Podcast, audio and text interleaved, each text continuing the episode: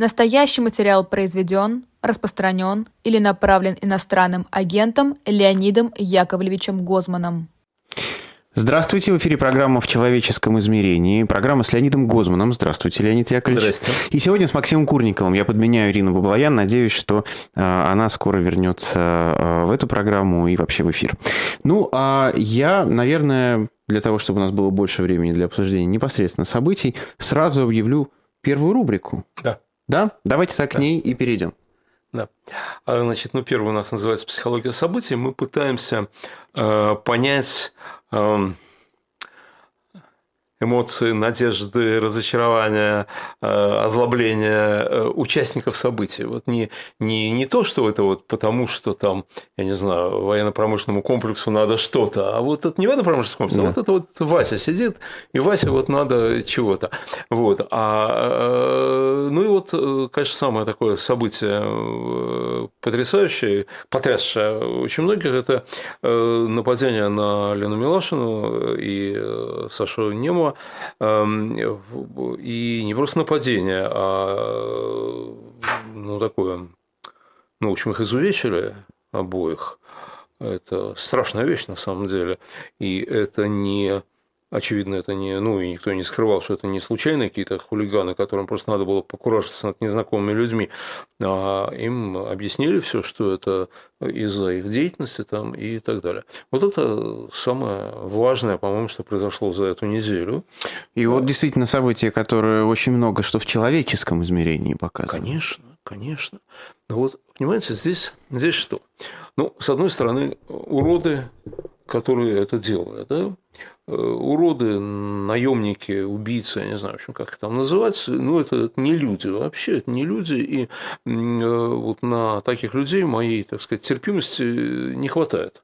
Вот. И я бы хотел, чтобы, у меня такое неполиткорректное желание, чтобы когда их, и когда, если их поймают, то перед тем, как их судить нормальным цивилизованным судом, где презумпция невиновности, адвокаты и так далее, с ними сделали ровно то же самое, что сделали Мгм. они. Это же не наш метод, Леонид. Э, Знаете, ветхозаветский бог, он э, око за око брал а, и считал это правильным. И вот в каких случаях это правильно? Это по заветам предков.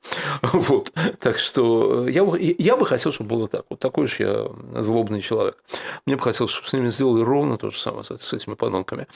Вот. Есть э, совершенно героические люди, э, Лена Милашина и э, Александр Немов, которые, конечно, давно понимают, на что они идут, которые давно идут на риск совершенно сознательно и так далее, и которые не отступают. И вот Немов, хотя он ранен, он собирается участвовать в процессе, я знаю, ну, в общем, только восхищение и прочее, да, и такой пример для, для многих из нас.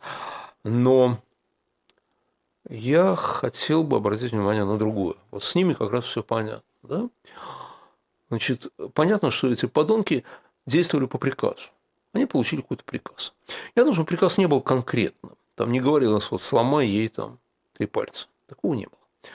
А говорилось, припугните, научите, достали, чтобы вообще вот поняли, что сюда ездить нельзя. А такие, это не первый приказ такого рода. Это же не первый случай в Чечне, да и не только в Чечне, когда так действует. Но это, пожалуй, один из первых, когда действовали так жестоко, так демонстративно там, и так далее. Почему? Почему исполнители, исполнители, вот это, вот это нелюдь, да, которые это делали, почему они делали, почему они приказ восприняли именно так? Да? Или почему приказ был дан так, то есть интонационно, там еще как-то было понятно, что да, надо не просто припугнуть там где-то, сказать, вот смотри, там нож показать, еще что-то, а вот действительно сделать, да? А потому что война. 500 дней войны. 500 дней продолжается что-то страшное, совершенно причем, то есть страшное оно для всех, естественно, да, и для украинцев страшнее, чем для кого-нибудь еще. Но украинцы защищают родину. У них как бы, ну вот да, вот, вот пришел враг, ну такое, как-то казалось, что в 21 веке такого уже не может быть в Европе, но вот оказывается может, да. И они отбиваются от врага. Но это страшное для нас вот в таком ну, моральном плане, потому что в течение 500 дней уже люди, говорящие на нашем с вами языке, да, учившиеся в тех же школах, в которых учились мы а, ходившие по тем же улицам там, и так далее. Наши люди, наши, да, творят что-то совершенно ужасное. Они убивают, насилуют.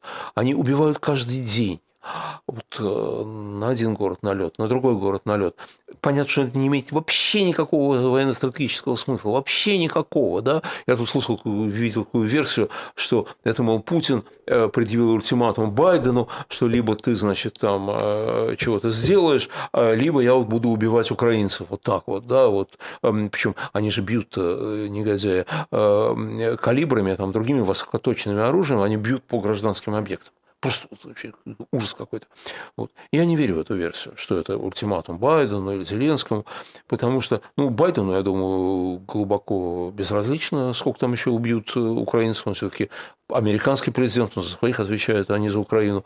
А Зеленский, Зеленскому, наверное, не безразлично, но э, э, украинский народ уже такие жертвы принес такие жуткие совершенно, да, они не могут отступить. Они не могут отступить. Это совершенно невозможно, да. Поэтому я думаю, что это вот просто, вот просто жестокость, просто от ощущения э, э, бессилия, от того, что они ничего не могут сделать. Вот поэтому вот давай мы еще убьем, еще убьем и так далее.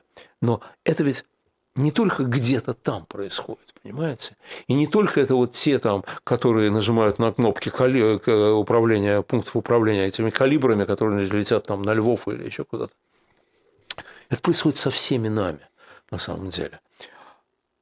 Мы привыкаем к насилию, мы привыкаем к крови.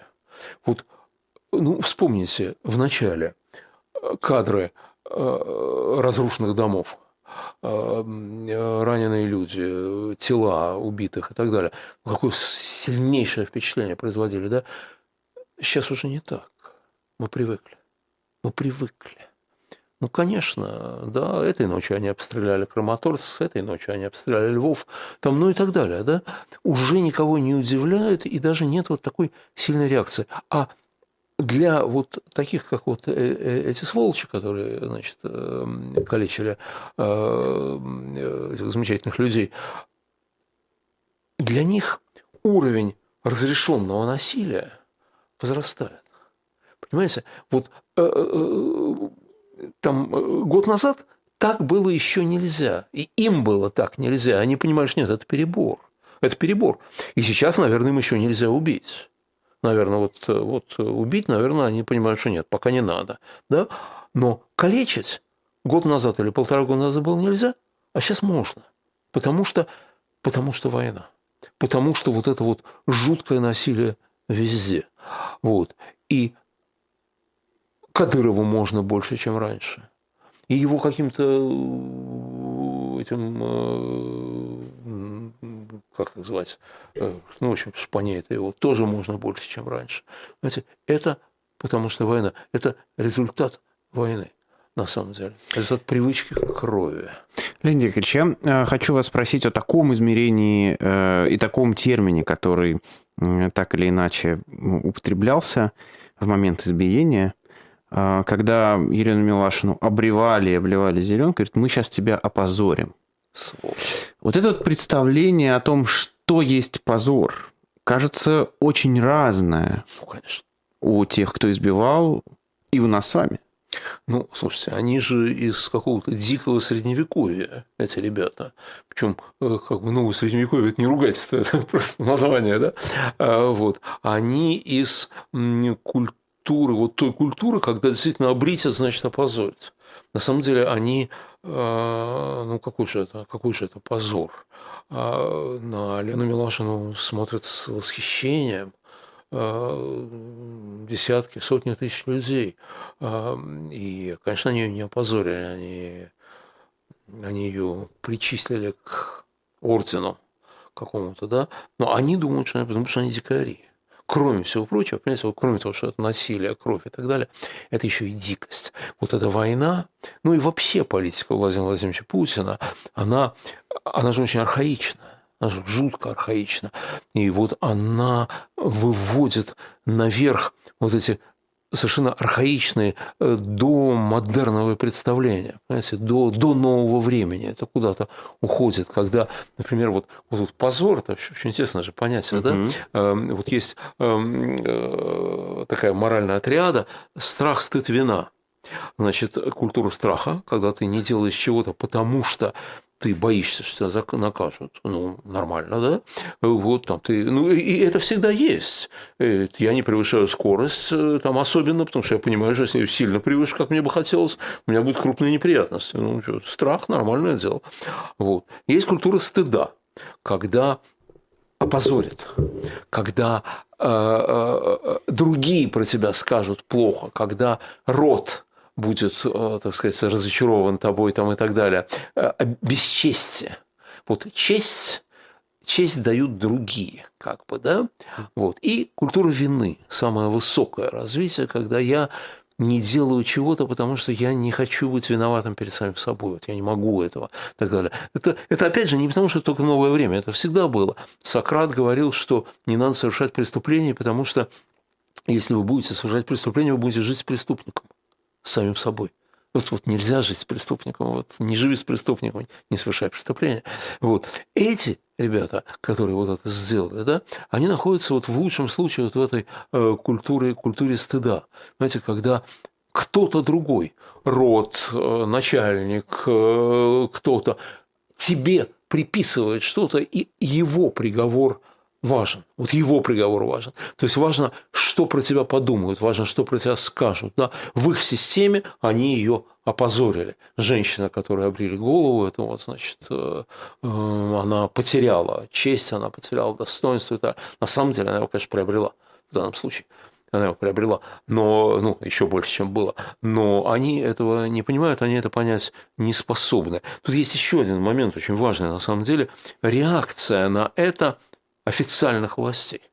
Знаете, вот то, что мы возмущены, то, что мы, ну, мы, условно мы, так сказать, такие, как мы, да, и такие, ну, как мы, слушатели. Вот, которые сейчас лайки поставят этому эфиру, да, чтобы да, как, как можно больше людей увидело. Так, ну вот мы возмущены. Да, мы, конечно, возмущены, мы выражаем там, сочувствие, солидарность, восхищение там, и так далее. Да? Это понятно. А что вдруг начальники возбудились? Что вдруг начальники возбудились?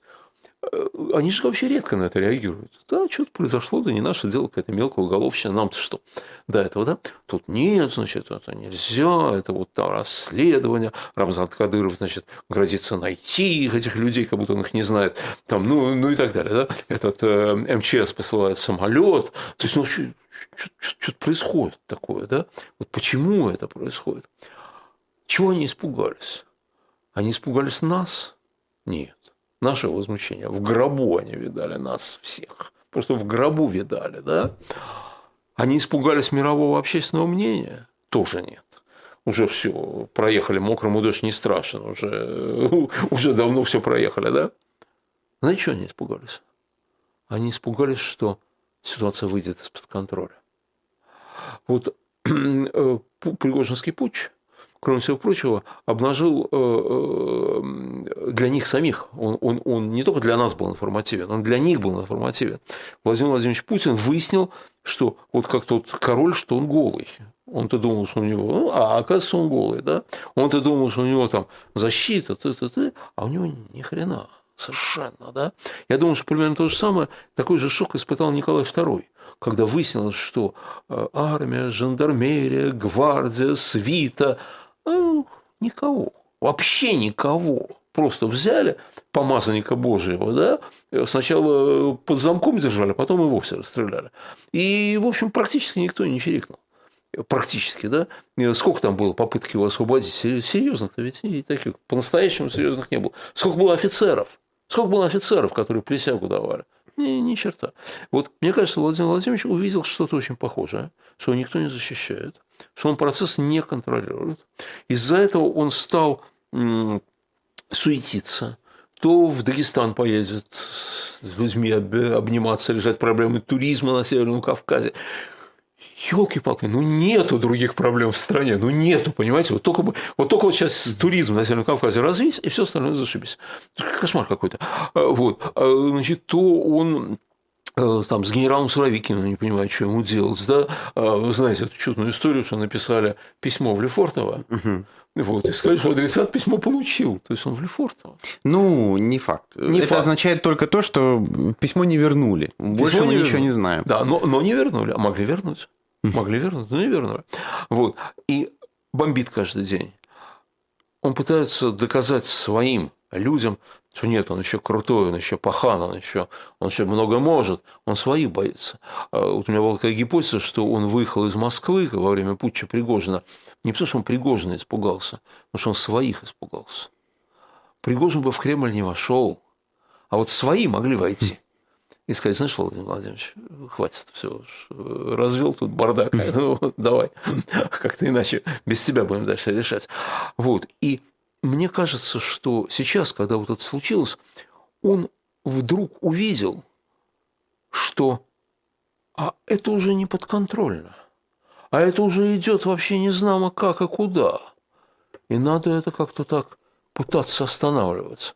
Вот я думаю, что их реакция неожиданная для многих на этот кошмар, да, когда они вдруг сказали, что это, в общем, как бы так, так, так, так не надо, да, все-таки это перебор.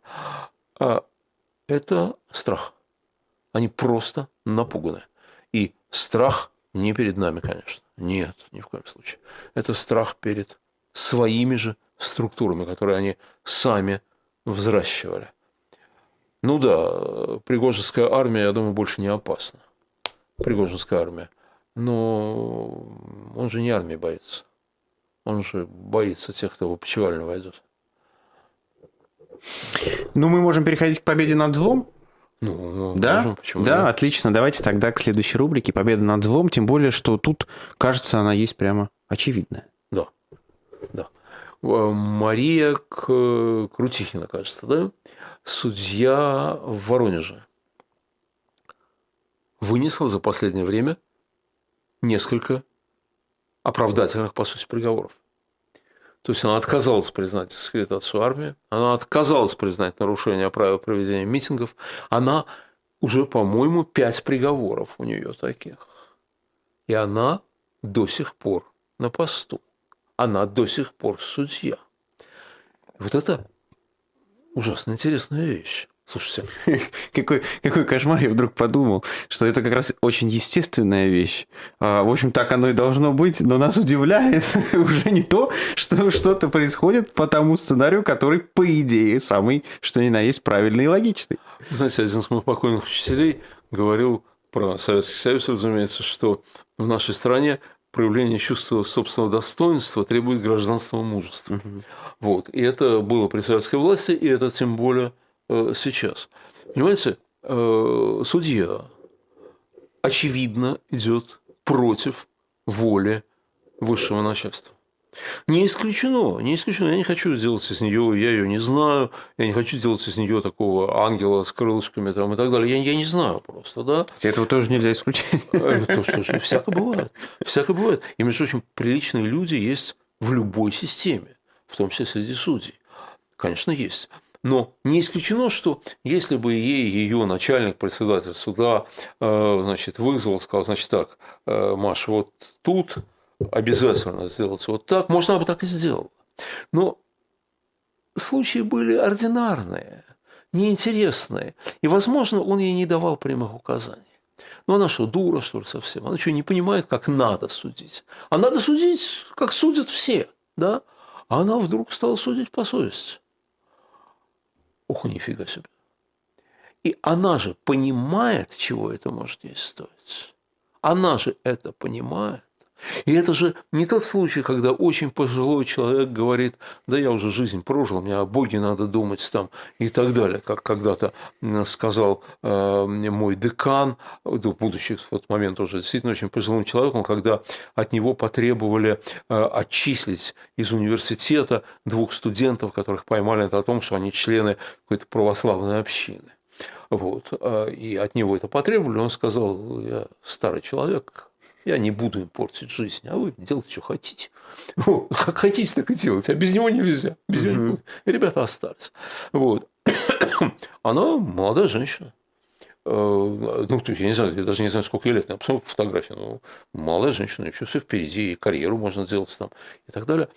Она же понимает, что это нельзя. А почему? Может быть, Леонид Яковлевич как раз эта ситуация и показывает, что есть что-то, что судьи обязаны делать, судить по совести.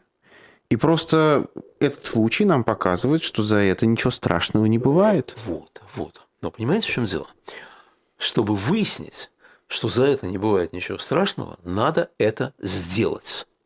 А потом ты узнаешь, тебе будет за это, тебе прилетит или тебе не прилетит. Вот это ты никогда не знаешь заранее. Да? Значит, есть очень глупые люди, которые просто не понимают, что им прилетит. Да? Бывают такие. Но я не думаю, что она вот такая. Да? Но все-таки она образованный человек. Все-таки, я не знаю, ну, э, знаете... Э, ну, откровенно говоря, уж совсем глупый судья, это, правда, наверное, большая редкость. Наверное, да. И у нее э, какая-то печать интеллекта на лице, безусловно, есть. Она, она, она, не, выглядит, она не выглядит идиоткой. Вот, понимаете, она выглядит каким-то нормальным совершенно человеком. Вот. То есть, понимаете, в том-то и дело, что для того, чтобы поступить прилично, поступить по совести, надо рисковать. И очень мало кто решается на риск.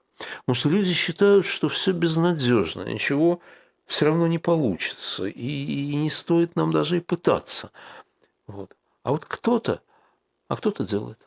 Знаете, вот кто-то делает, один человек. И это очень важно.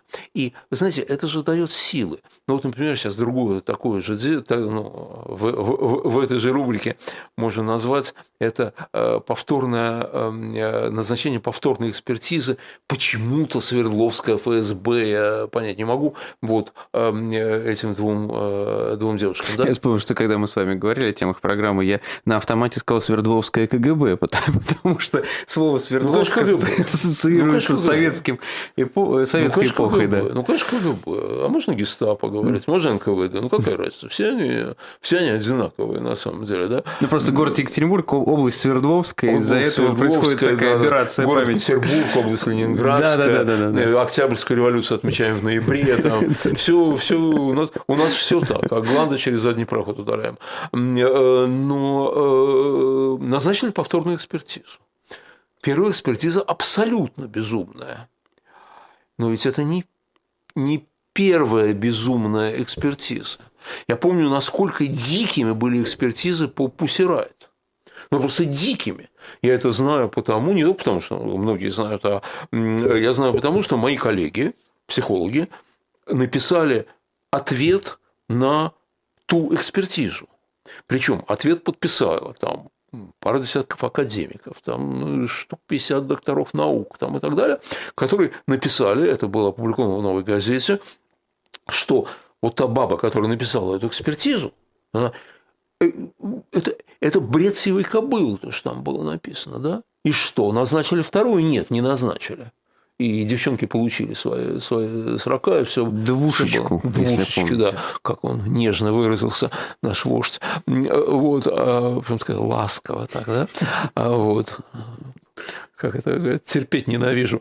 Значит, так вот, понимаете, а вот тут, да, и после вот той экспертизы по Pussy после еще там двух, трех, пяти десятков таких же экспертиз, Многие считают, что не надо трепыхаться, а все равно ж не выйдет ничего, понимаете? Ну, все равно ж ничего не выйдет. А вот кто-то продолжает трепыхаться. И у кого-то из тех, кто продолжает трепыхаться, получается. Редко, очень редко, но получается. А из этого следует, что надо трепыхаться. Надо трепыхаться. А вот э, с э, судьей тут, конечно, вообще очень важная вещь. Понимаете, вот вообще в человеческой жизни границы свободы э, определены не жестко. Что можно, что нельзя определено не жестко. То есть, есть вещи, которые точно нельзя. Там есть 10 заповедей. Вот. Правда, их можно похерить, как выяснилось, э, и не, за не убий можно сажать теперь, но на самом деле они есть все-таки. Да? Вот, там, нельзя ехать на красный свет, там еще что-то такое. Вот. Но большая часть вот этих вот ощущений, каждого из нас, что вот, вот нет, вот это нельзя. Вот нет, а, а вот это уже, это, это уже нельзя делать. Да? Там, ну, не знаю, ну нельзя в 3 часа ночи врубить музыку. Вот, ну, вот, угу. вот, вот, вот нельзя. Черт, понимаете, человек, который понимает, что нельзя, это не значит, что он знает закон, в котором это написано. Он, он не знает этого закона. Но он понимает, что нет, вот, вот ну, нельзя все. Вот как-то вот неловко вот как перед вот, соседями. Вот, вот, вот что не положено, да? Угу. Вот. И мы живем вот в этом ощущении того, что вот этого нельзя, вот сюда не надо заходить, сюда не надо заходить. А, там, э, там э, можно громко петь? Э, нет, вот тоже вот, может быть, нельзя. Там, ну и так далее, и так далее. Вот. И говорить что-то нельзя. Можно сказать, что там это война, это преступление. Нет, вроде нельзя. Да? Угу. Вроде нет закона, где было написано, что это нельзя говорить. А, а, а вроде, вроде нет, нельзя. Но вот. мы видим практику, как да, люди за это, практику, людей за это наказывают. Но да. На самом деле вот всегда есть люди, которые расширяют эти границы, которые подходят вот к этой границе, вот она флажками обозначена, да, и как раз и переходят за линию флажков. Они по разным причинам происходят, переходят то ли совесть требует. Мы же не знаем, почему эта судья приняла это решение. Мы не знаем. То ли это совесть, то ли, может быть, ей муж сказал накануне, ну, Маша, ну что ты делаешь? Да? Вот, нельзя так, да? А может, дочка сказала. А может, дочка учится в одном классе с с... Ну, по идее, такие вещи устанавливаются, и это может быть э, поводом для отвода судьи даже. Ну, например, когда есть какие-то связи. Нет, ну может быть, да. а может и не быть, а может ну, и... Да, да. Господи. Вот. В общем, мы не знаем, почему она это сделала, да? Угу. Но она перешла эту линию флажков. Иногда эту линию флажков переходит просто потому, что интересно. А просто, а, а, а, а, а что будет? А посмотреть, что будет. Вот взял и перешел. Иногда ты перешел линию флажков, загудели сирены, завизжали, прибежали менты, там еще что-то такое, значит, нельзя было переходить, да? Угу. И ты за это заплатишь. Ну, или там скажешь, а я, я случайно, я там, я ничего, я ничего не имел в виду, как э, герой Леонова в э, «Гусаре», «Обедном гусаре» за мной mm-hmm. А что, а что я сказал-то, а что, а что, а я ничего, я, я просто тогда. Вот. А иногда ты перешел эту линию флажков, и ничего не случилось. Сирены не загудели, полиция не приехала, а значит можно. Да? И вот, понимаете, вот ширина этого пространства, в котором мы живем, или там длина цепи, на которой мы сидим, да, она там цепь увеличивается, или там э, стены раздвигаются благодаря людям, которые раздвигают эти сцены. Они сами не раздвигаются. Это должны быть люди, которые по каким-то причинам переходят линию флажков. И вот она, эта судья, она перешла линию флажков. Причем, вы знаете, сколько она переходит уже, по-моему, пятый раз?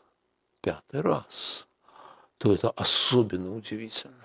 Особенно удивительно. И, конечно, это говорит о том, что в этой системе, в судейской, в судебной системе тоже недовольство, тоже зреет какое-то вот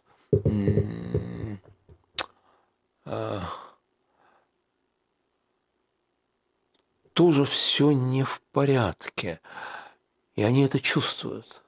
Они это чувствуют. Они, они чувствуют, что, что так нельзя.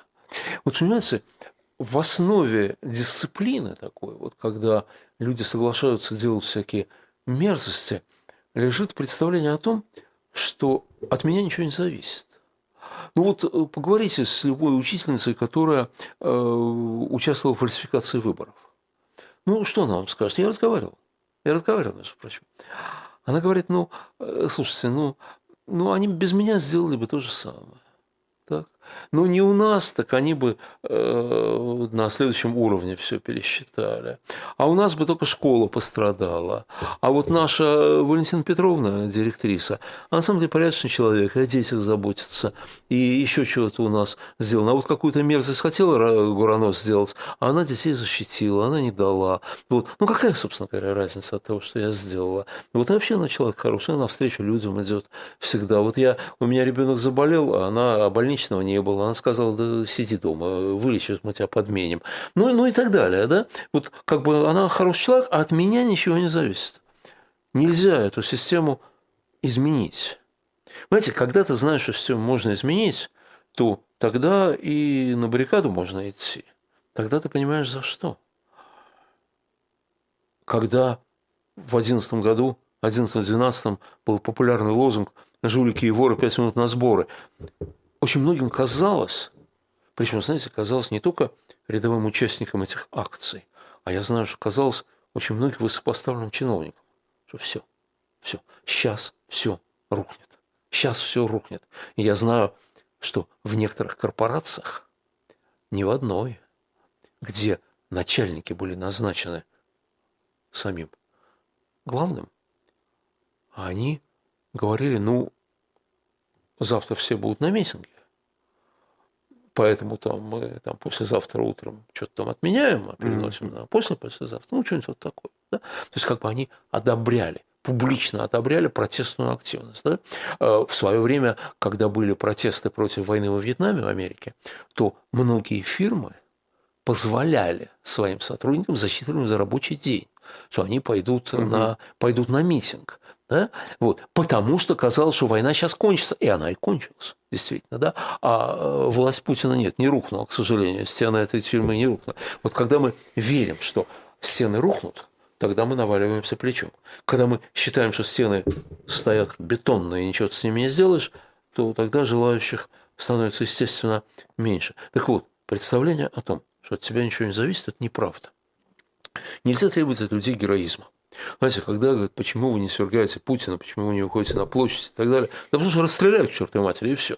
Вот. Просто расстреляют, как в Новочеркасске расстреляли, а сейчас тем более расстреляют. Понятно. Вот. А, и вообще нельзя требовать от человека, чтобы он шел на Голгофу. Вот нет, он, это дело сугубо добровольное на самом деле. Кто идет, тот идет, кто не идет, он не идет.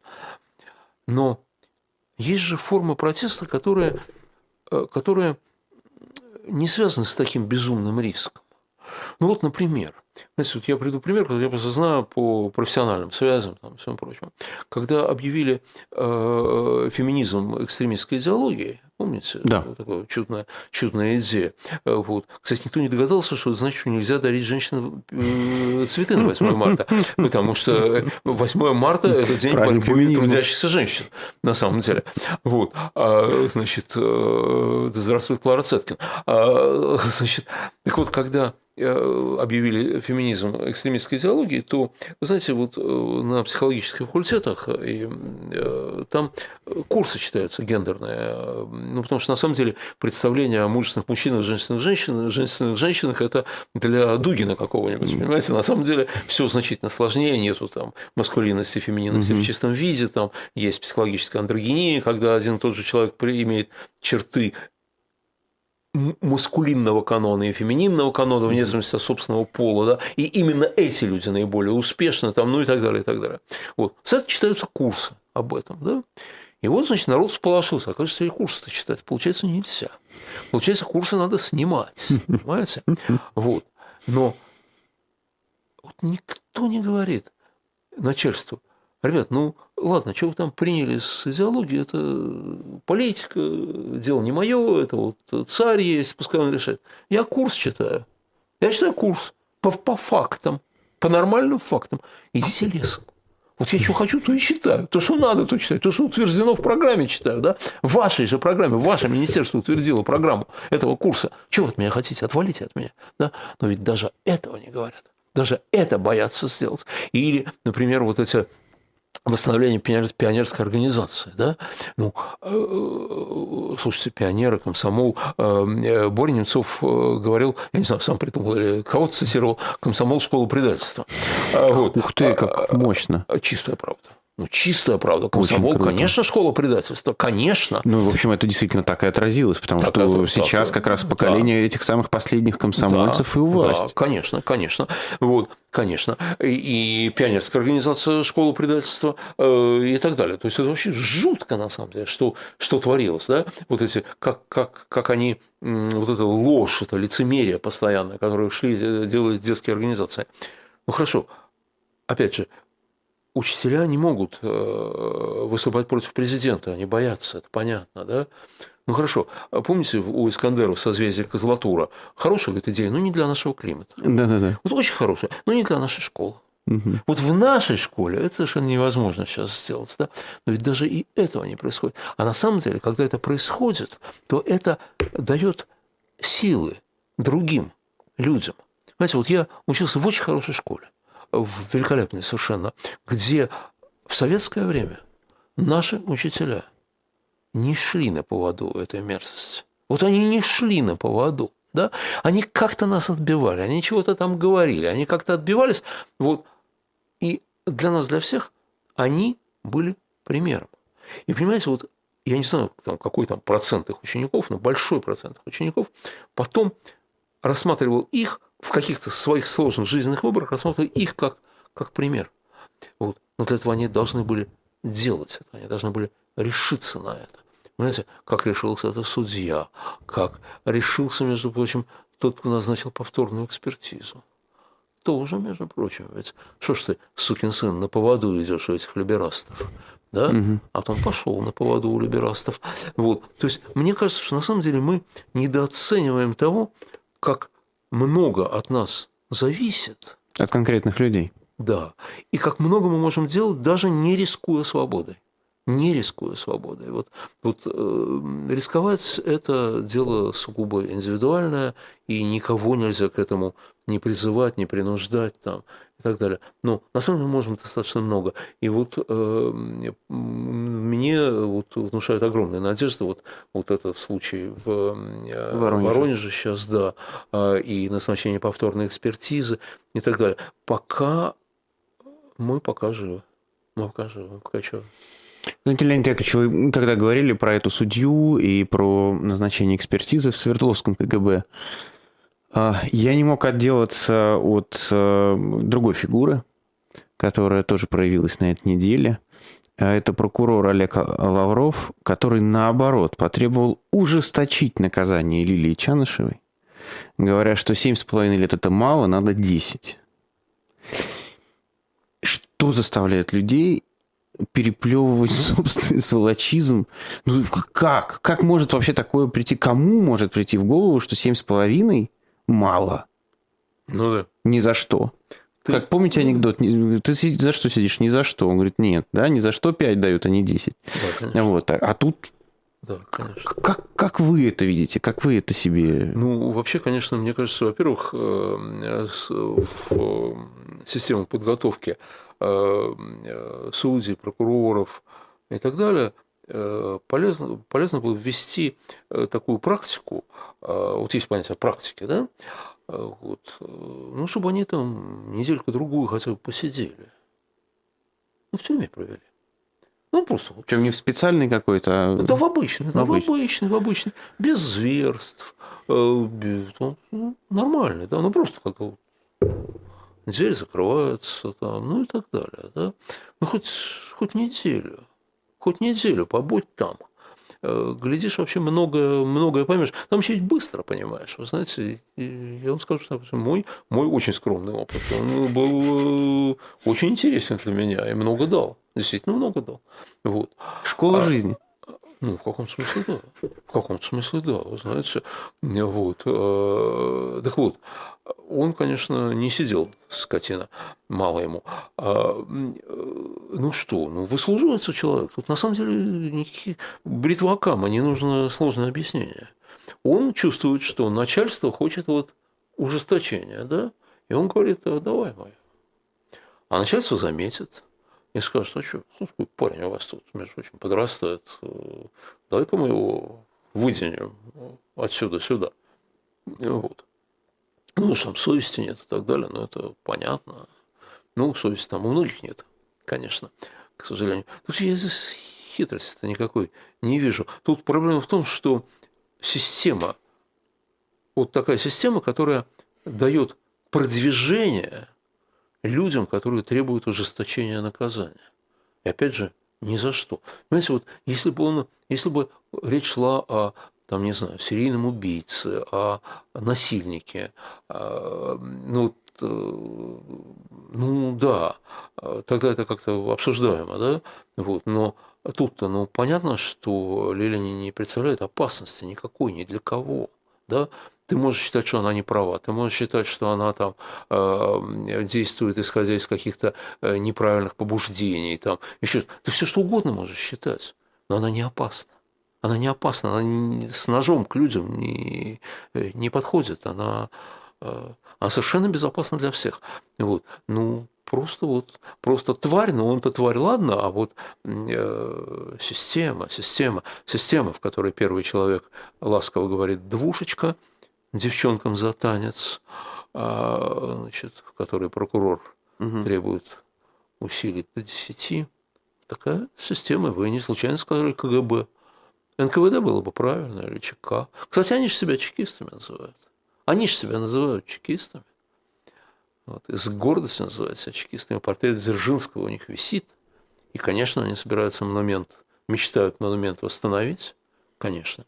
Вот. Не знаете еще, что, что заставляет меня думать, но я не нахожу ответа. Вот они видят, он лично, этот человек, этот прокурор, видит,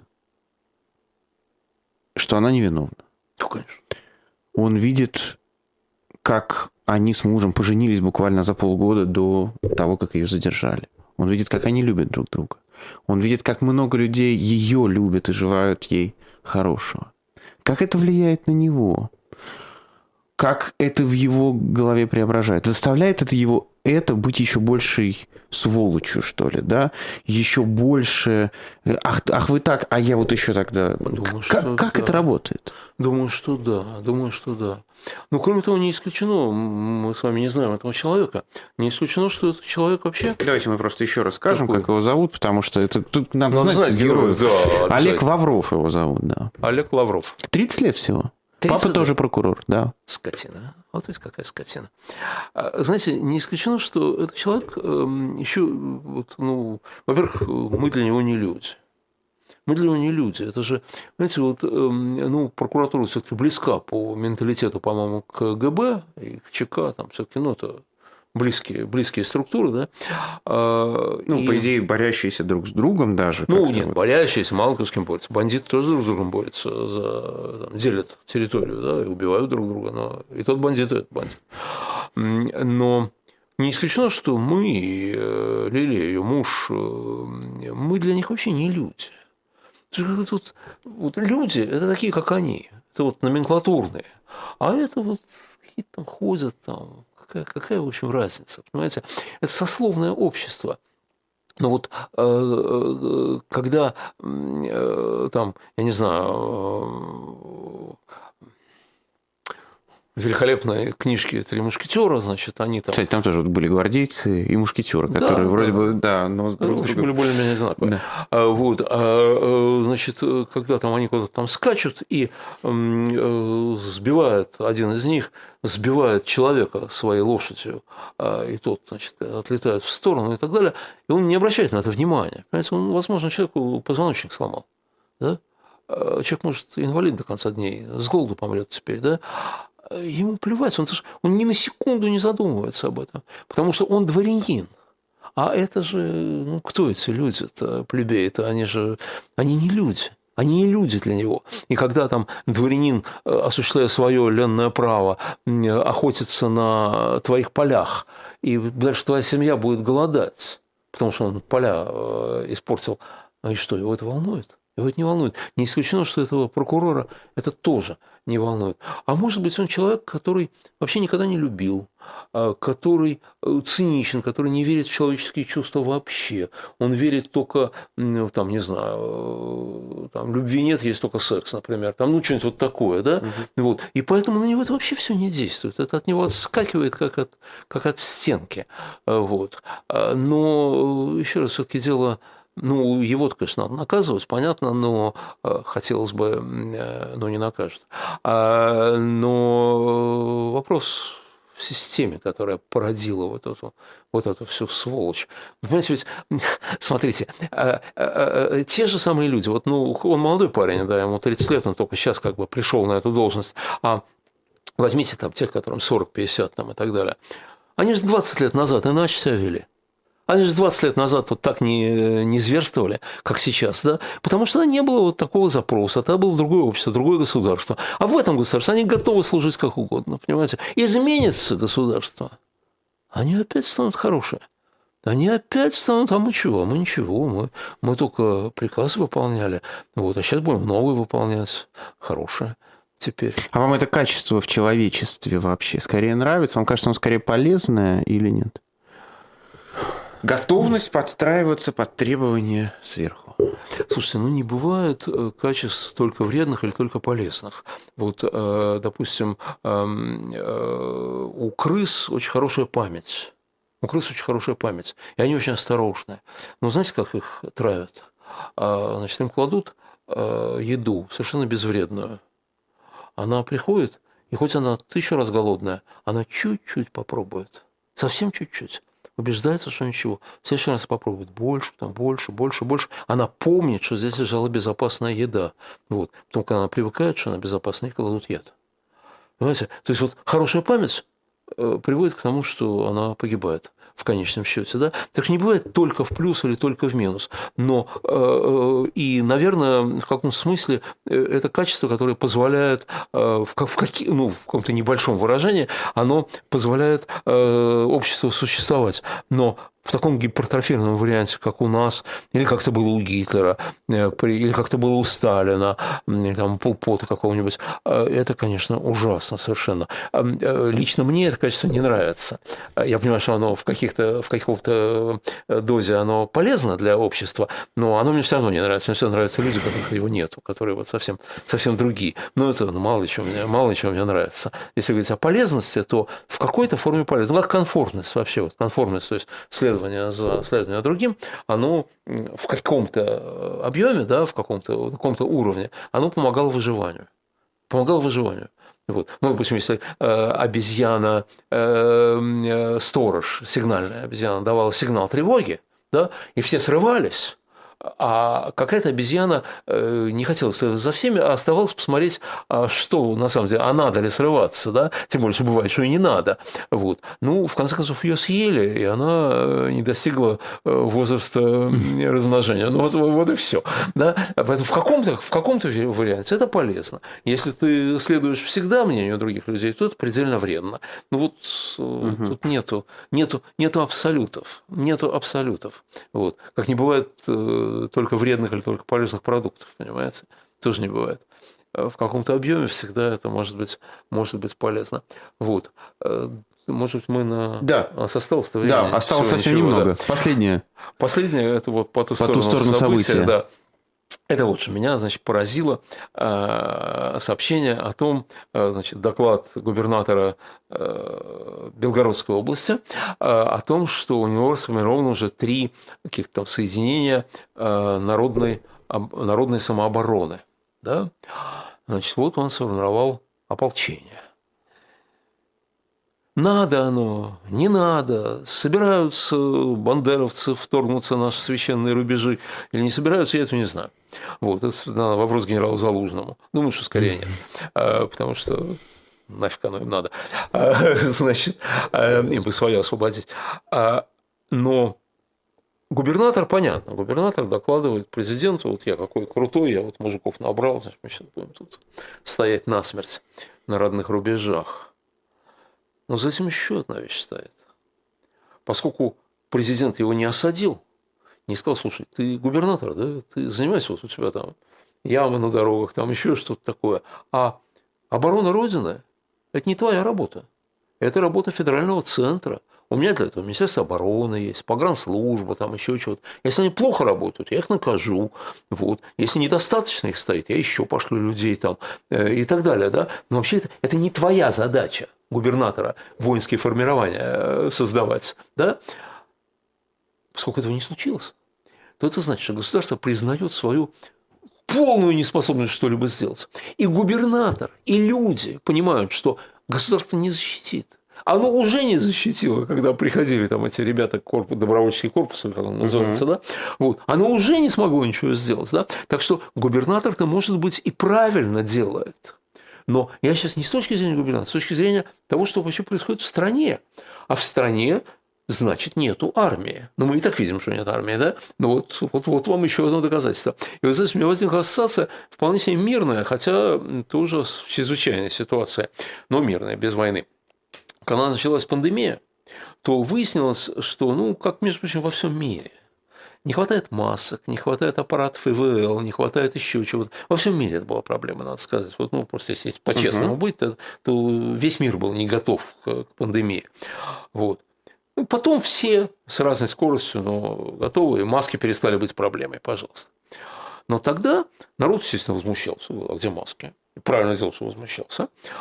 А замечательный человек, кристально честный Владимир Рудольфович Соловьев по этому поводу сказал, я помню, что мы вообще за люди такие, понимаешь, чтобы государство им маску обязательно делало. Ты что, сам не можешь маску сделать? Ты вот возьми марлю, тут, тут шил, сделал, Маска вообще классная такая совершенно. Вот. Но ему как-то то ли не рассказали, то ли он решил на это не упираться, что на самом деле маски есть разной степени защиты, и вот если ты ножницами из марли вырежешь, что это не та маска, о которой идет речь. Но это ладно, это бог с ним.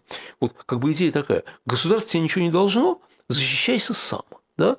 От ковида защищайся сам. От э, неурожая защищайся сам.